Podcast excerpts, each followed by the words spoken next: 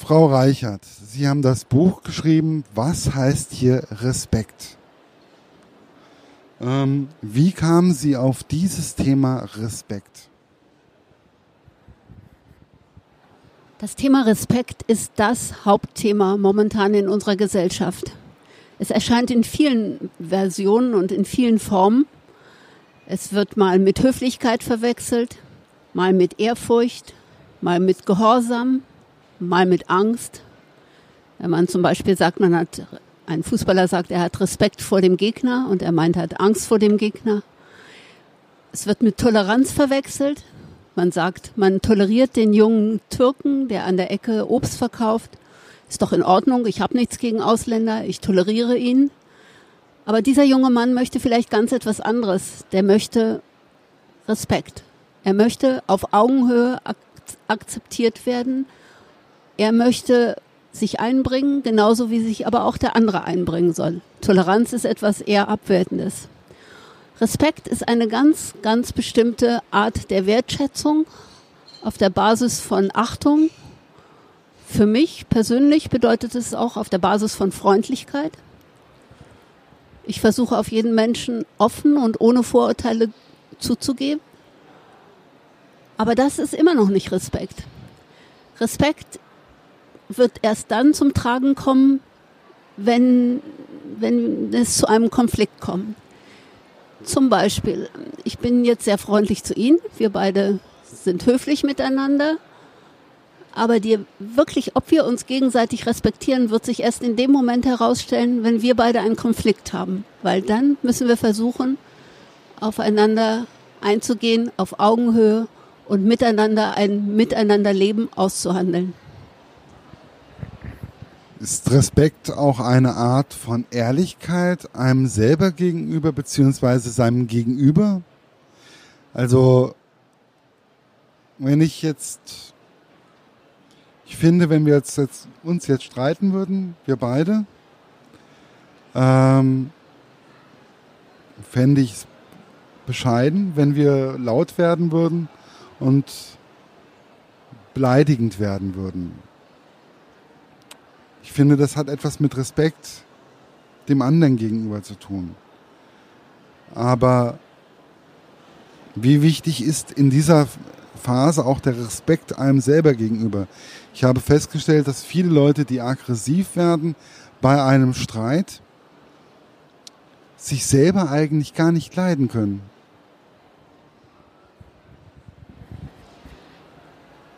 Das ist eine richtige Überlegung. Das ist eine richtige Überlegung. Wenn ich mich jetzt mit Ihnen streiten würde, was hoffentlich nie passieren wird,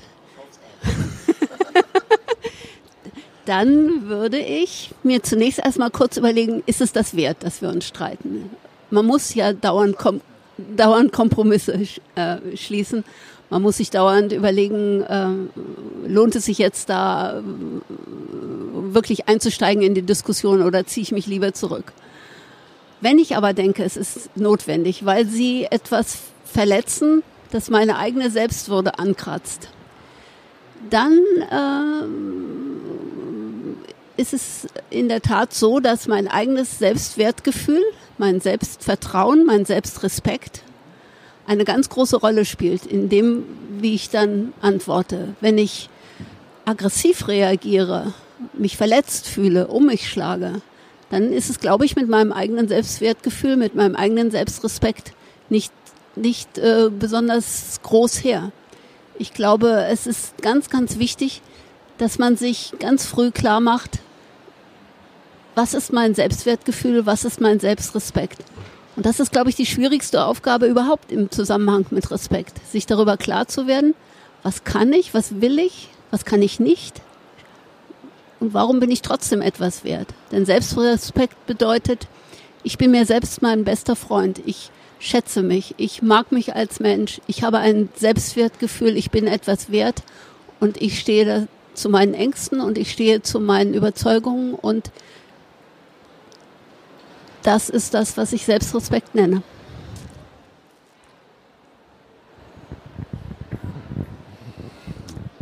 Fehlt in verschiedenen Bereichen in unserer Gesellschaft ein respektvoller Umgang miteinander?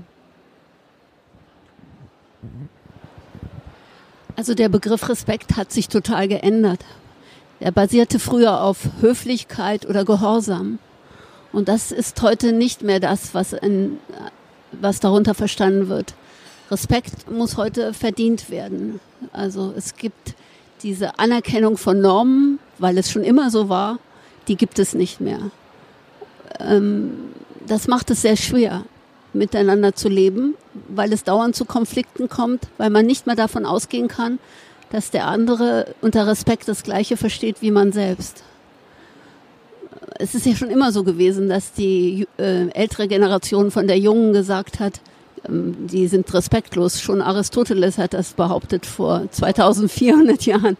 Aber es ist ähm, diesmal noch ein bisschen ernster zu nehmen, weil wir, glaube ich, tatsächlich in einer Zeit leben, die total totale Umwälzungen äh, beinhaltet äh, oder mitmacht. In einer Zeit leben, die totale Umwälzungen mitmacht. Ähm, wir haben diese veränderten Kommunikationsmethoden. Wir haben dazu diese veränderte Umwelt. Wir haben sehr viel mehr Einflüsse aus anderen Kulturbereichen, die bei uns eine Rolle spielen, plötzlich. Ohne große Vorbereitung bricht plötzlich so viel Neues über uns herein.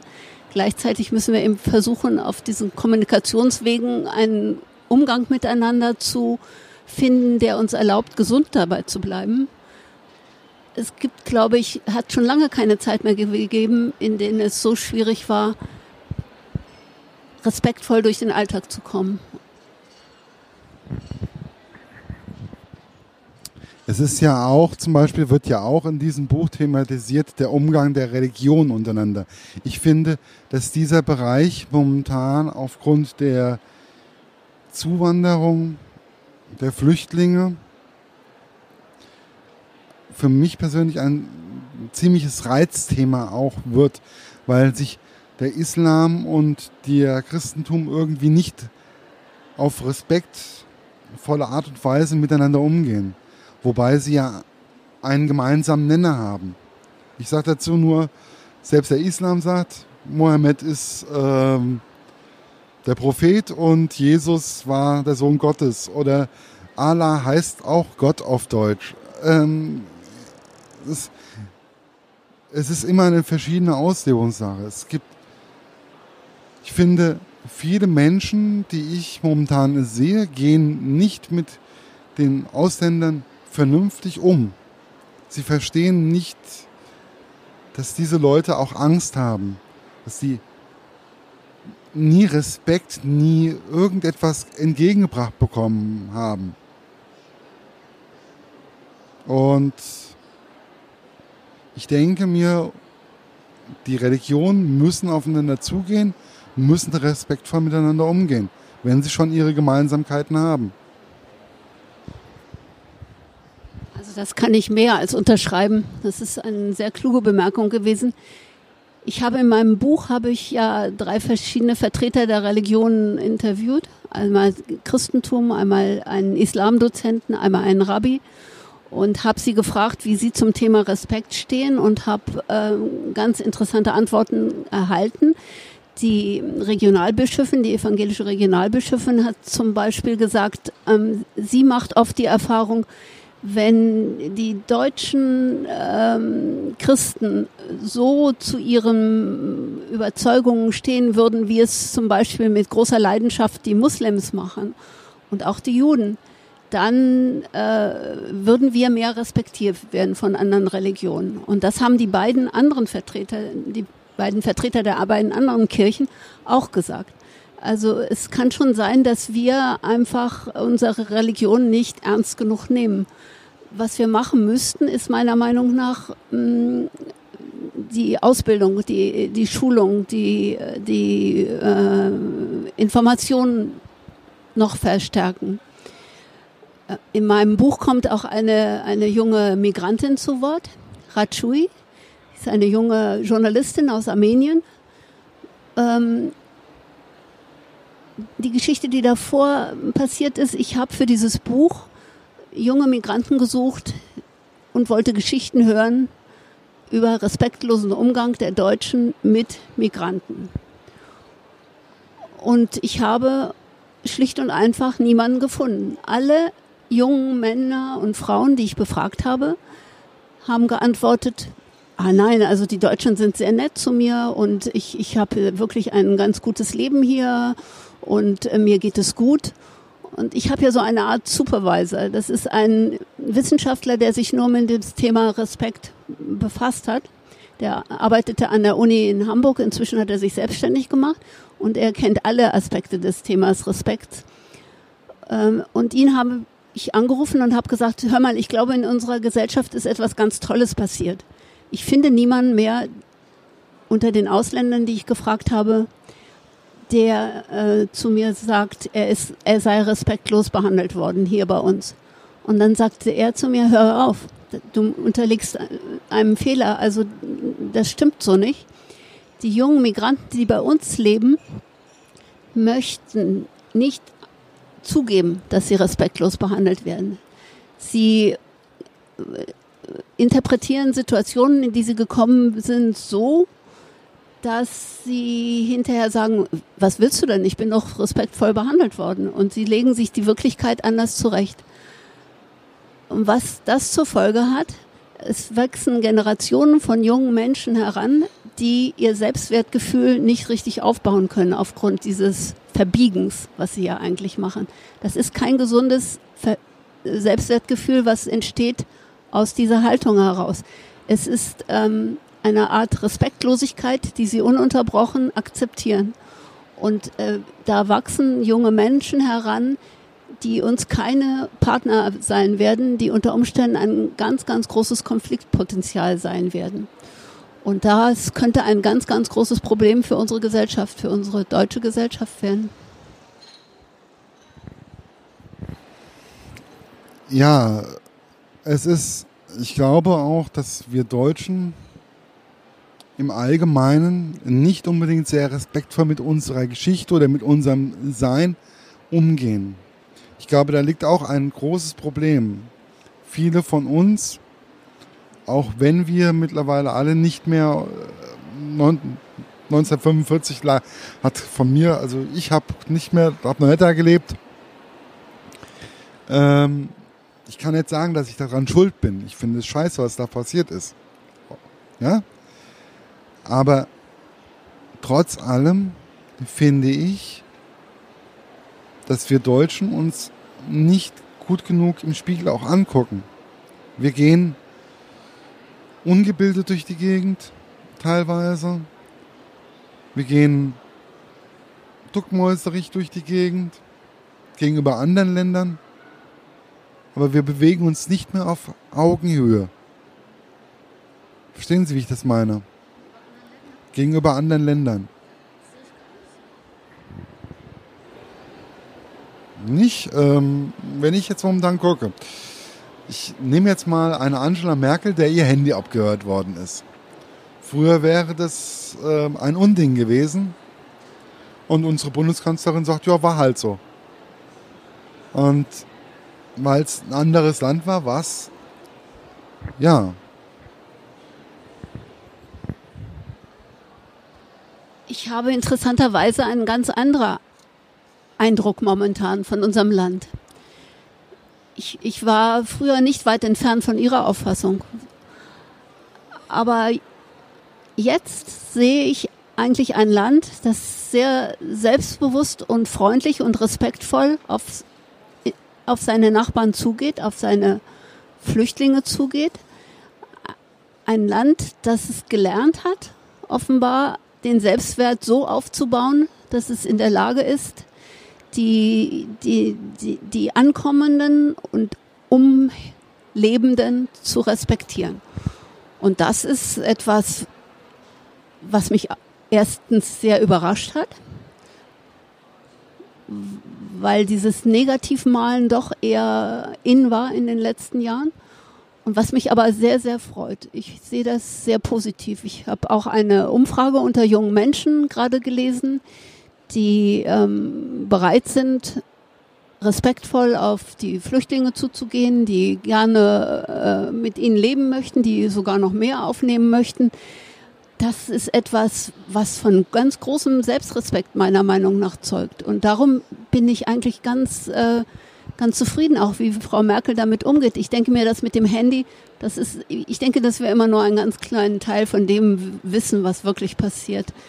Und ich glaube, dass sie sehr pragmatisch denkt in dem, was sie uns an Informationen zukommen lässt. Nicht, dass mich das besonders erfreut, also im Gegenteil. Aber irgendwo äh, hat sie doch nicht so viel falsch gemacht in den letzten Jahrzehnten. Jahren. Jahrzehnte ist ein bisschen viel. Das stimmt allerdings. Ich sage ja nicht, dass alles falsch ist, um Gottes Willen. Ähm, es ist nur so Kleinigkeiten, die dann halt einfach aufkreuzen. Ich finde auch, dass momentan die Flüchtlingsdebatte wesentlich besser rüberkommt, wie wahrscheinlich noch vor ein paar Jahren, wo noch Pegida und alles, wo die noch ähm, richtig aktiv waren. Und ich sehe auch hoffnungsvoll in die Zukunft. Also so ist es nicht. Ähm, es sind halt immer nur Kleinigkeiten, wo ich dann manchmal denke, man könnte auch mal ein bisschen dominanter auftreten oder man kann auch mal sagen, hier so nicht. Also zu einem Ami kann man auch mal sagen, so nicht. Also man kann dem einfach mal auf die Finger klopfen. Aber wo wir gerade ein bisschen, Sie haben ja auch, Sie haben ja viele Otto Normalbürger interviewt.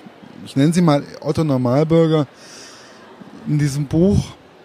Es waren Doktoren dabei, es waren Priester dabei, waren ähm, Immigranten dabei und, und, und. Aber es waren ja auch, war ja auch so einer wie Philipp Lahm. Eine, ja, eine Persönlichkeit spätestens seit der WM.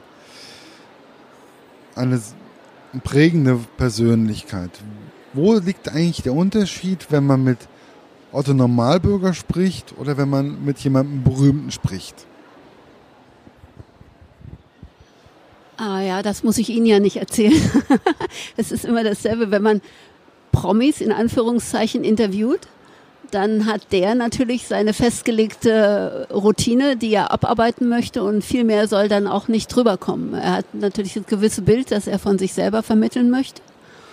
Und unser, Sie, Ihres und mein Anliegen ist natürlich dann ein bisschen mehr zu erfahren als diese 0815 Antworten, die wir überall schon gelesen haben. Und genauso war es mit Philipp Lahm eigentlich auch.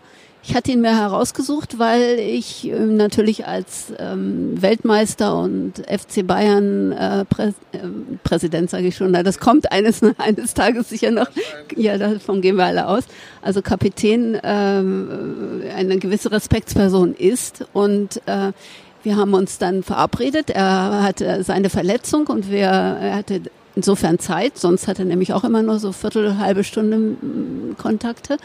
Und diesmal haben wir uns tatsächlich lange unterhalten. Und am Anfang war es tatsächlich so, dass er, ähm, ich frage, er antwortet, ich frage, er antwortet. Und irgendwann habe ich gedacht, wenn das so weitergeht, dann kann ich dieses Interview leider gar nicht gebrauchen, weil es war nichts Neues eigentlich dabei. Alles hatte ich schon mal irgendwo gelesen.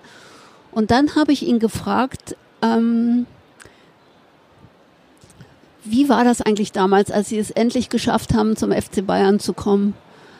Und sie waren äh, gerade in der Mannschaft aufgenommen worden und wurden im nächsten Moment schon wieder verliehen nach Stuttgart.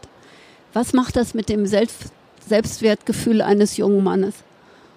Und da habe ich gemerkt, dass diese Frage das sozusagen der Knackpunkt war. Er hat sich kurz überlegt, ob er jetzt wieder eine 0815 Antwort gibt oder ob er weiter drauf eingeht. Und er ist Gott sei Dank weiter drauf eingegangen und fortan hatten wir dann fast zwei Stunden lang ein sehr intensives und gutes Gespräch. Man muss wissen, Philipp Lahm äh, hat als junger Mann wenig Selbstwertgefühl gehabt. Er, er hat zum Beispiel in Schultheateraufführungen liebend gern den Baum oder die Sonne oder den Mond gespielt, weil er sich immer gern in Hintergrund gehalten hat und möglichst nichts sagen wollte. Das hat seine Mutter mal erzählt. Und ähm, Respekt oder Selbstrespekt hat er erst erlangt oder errungen, dann Respekt errungen, als er Leistung gezeigt hat auf dem, auf dem Fußballplatz. Und ähm, ich habe gemerkt, dass er sich mit diesem Thema Respekt und Selbstrespekt sehr intensiv beschäftigt hat. Also er, er ist sehr begeistert darauf eingegangen. Ähm, wir haben über das Thema Respekt gegenüber dem Gegner gesprochen, wo er, wo, wobei er gesagt hat, er respektiert jeden Gegner, weil wenn jemand es schon geschafft hat, bis zur Bundesliga, Bundesliga überhaupt zu kommen, dann, äh, dann hat er schon eine Menge erreicht. Er weiß, wie hart der Weg ist. Aber auch ähm, Respekt innerhalb der eigenen Mannschaft. Da sind natürlich die, die Stars wie Müller und Lewandowski diejenigen, die respektiert werden. Aber auch diejenigen, die in zweiter Reihe ackern für die Mannschaft und immer da sind und sich zerreißen dafür, dass es der Mannschaft gut geht, die, so sagte er mir, hätten einen ganz großen Respekt errungen und gehörten zum Team genauso wie diese Leistungsträger in der ersten Reihe. Und ähm, er sagt, ähm, um nochmal auf den Respekt gegenüber den Gegnern entgegenzukommen, er hat noch nie gelb-rot oder eine rote Karte bekommen. Er respektiert die Gegner. Aber wenn er sich wirklich über jemanden geärgert hat, dann gibt er ihm hinterher das Trikot nicht. Das ist dann seine Art der Bestrafung.